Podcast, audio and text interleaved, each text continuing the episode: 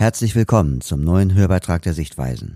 Wir stellen Ihnen wieder einen spannenden Artikel aus der aktuellen Ausgabe unseres Verbandsmagazins als Audiobeitrag zur Verfügung. Dieses Mal lernen Sie Bernd Röthig aus Leipzig kennen. Er hat eine ungewöhnliche Leidenschaft. Der blinde Physiotherapeut repariert in seiner Freizeit Trabis. In den Sichtweisen erzählt er, wie er zu seinem Hobby kam und welche Trabi-Modelle er schon unter den Händen hatte. Sein Beitrag wird vorgetragen von Alexander Gamnitzer, Sprecher der Deutschen Zentralbücherei für Blinde. Bernd Röthig bringt Trabis auf Trab.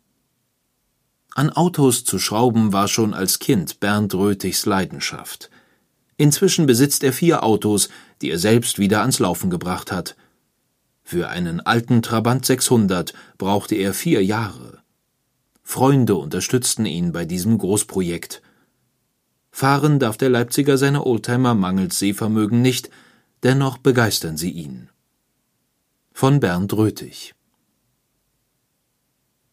Wie die meisten Jungs interessierte ich mich schon von frühester Kindheit an für Autos. Damals beschränkte sich das auf das Untersuchen und Erforschen verschiedener Fahrzeuge. Ich tat das, mehr oder weniger legal, mit meinen Schulkameraden. Wir gingen damals in Karl-Marx-Stadt, heute Chemnitz, in die Blindenschule. Einmal, das war im dritten oder vierten Schuljahr, stand das Auto eines Parteisekretärs vor unserem Reha-Zentrum. Es war nicht abgeschlossen, und da haben ein Klassenkamerad und ich uns hineingesetzt und immer wieder gehupt. Als der Besitzer angerannt kam, bin ich schnell auf und davon. Den anderen hat er am Schlafittchen gepackt. Beschädigen wollten wir nie etwas, wir waren einfach neugierig und haben uns auch später manche Autos von innen angeguckt. Irgendwann reichte es mir nicht mehr, sie nur zu inspizieren, ich wollte selbst schrauben. Ein entscheidender Begleiter auf meinem Weg war mein Vater. Wir besaßen damals, wie viele Familien in der DDR, einen Trabant 601. Sein Status ähnelt dem des VW Käfers oder der Ente. Kleine Autos für wenig Geld. Als ich etwa acht Jahre alt war, begann meine Autoschrauberei mit dem Wechseln der Sommer- bzw. Winterreifen an dem Trabi. Mein Vater hat mir alles gezeigt. Unter seiner Anleitung lernte ich auch kleine Reparaturen. Später haben sich unsere Wege getrennt, die des Trabis und der meiner Familie. Wir kauften ein anderes Auto, und ich verlor erst einmal den Kontakt zum Trabant. 2001 führte uns der Zufall wieder zueinander. Ich kaufte mir einen Trabant, der sich in einem mehr oder weniger guten Zustand befand. Mit dem lapidaren Wechsel eines Keilriemens fing es an, und da war sie wieder geweckt, meine alte Leidenschaft. Im Jahr 2003 kaufte ich mir darum auch einen Trabant Kombi, Baujahr 1986, der sich in einem guten Zustand befand. Ich besitze ihn heute noch. Meine Frau und mein Sohn fahren damit. Alle meine restaurierten Autos, inzwischen sind es vier, werden gefahren.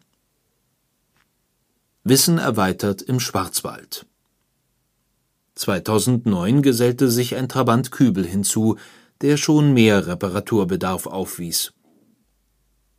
Ich überholte die Bremsen, regenerierte den Motor, reparierte die Vorderachse und verpasste ihm ein paar neue Reifen. Außerdem stattete ich das Fahrzeug mit Gurten aus, die serienmäßig nicht vorhanden waren. Woher hatte ich dieses ganze Wissen? In der Trabi-Zeitschrift Super Trabi entdeckte ich eine Anzeige, in der der im Schwarzwald lebende Berliner Klaus Brinkmann Motor- und Getriebeseminare für den Trabant anbot. Ich rief ihn an und fragte, ob er sich zutrauen würde, mich, der ich ja blind bin, zu lehren. Er fand dieses Experiment spannend und willigte ein. So reiste ich mit meinem Sohn Martin in den Schwarzwald, natürlich mit dem Trabant, und wir wurden herzlich aufgenommen. Klaus nahm sich auch außerhalb des Kurses Zeit für mich, um mir Dinge zu zeigen, die mir während des Kurses ob meiner fehlenden visuellen Möglichkeiten entgangen waren. Ich verdanke ihm viel, und uns verbindet inzwischen eine Freundschaft. 2014 erwarb ich einen Trabant 600 von 1965, der sich in einem völlig maroden Zustand befand. Meine Frau belächelte mich spöttisch und fragte, was ich mit dem Schrotthaufen wolle. Es war mein Wunsch, einmal ein Auto komplett zu restaurieren. Innerhalb von knapp vier Jahren schaffte ich es. Nicht alles habe ich allein gemacht. Die Schweißarbeiten und Reparaturen an der Karosserie erledigte ein Freund von mir. Die Sitze ließ ich von einem Sattler aufarbeiten. Auch die Lackierung erfolgte durch einen Fachmann. Die Elektrik wurde durch den weltbesten Kfz-Elektriker, meinen Freund Dieter, erneuert. Aber die gesamten Schlosserarbeiten, Instandsetzung von Motor, Getriebe, Achsen, Bremsen und anderes habe ich allein ausgeführt. Mit Frau und Sohn unterwegs. Zu diesem Zweck vervollkommnete ich meinen Werkzeugbestand blindenspezifisch. Zum Beispiel ließ ich einen Drehmomentschlüssel aus DDR-Produktion mit tastbaren Markierungen ausstatten.